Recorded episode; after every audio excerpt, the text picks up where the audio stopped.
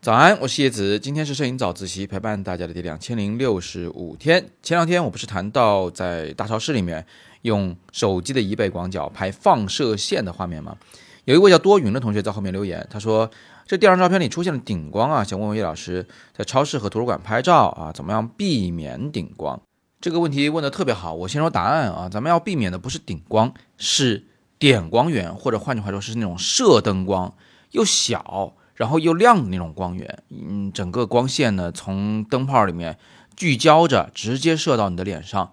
这个时候如果是顶光，那一定是很难看的啊！我大家看一张照片，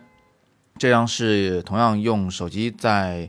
这个书店里面拍的你们的师娘。那你可以看到这张照片，就是因为头顶有射灯嘛，所以她的脸上就是亮的地方特别黄，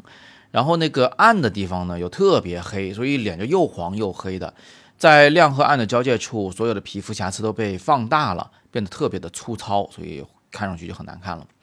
那怎么解决这个问题呢？也很简单，就是去寻找一个大面积光源。呃，比较常见的，比如说室内的吸顶灯，它是一种面积又大，然后光线又柔和的光源。你不要站在这个射灯下，呃，挪两步。换到这个大面积的吸顶灯下面再去拍照，你皮肤瞬间就好多了。这是第一个小妙招。第二个呢，就是你要尽量的往上抬抬头，别低头，因为低头的话脸上有阴影嘛。你抬抬头，迎向光源方向，那这样的话你的脸就都被均匀的照亮了。这是第二招。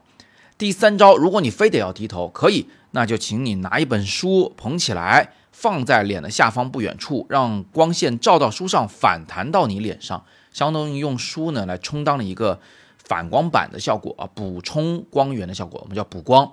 它的本质的作用呢是，呃，补充了你的那个脸上的阴影的光线，让阴影不太黑，脸就不那么难看了。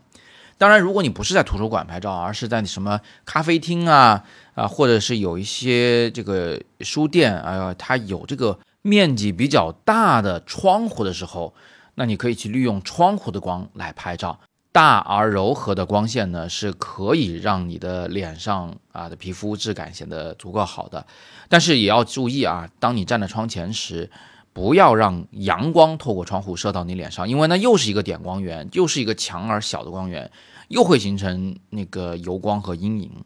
所以，即便在窗户下，我们也是要在没有阳光的那个窗户下，借着天空的反光，柔和的透过窗户照到你的脸上。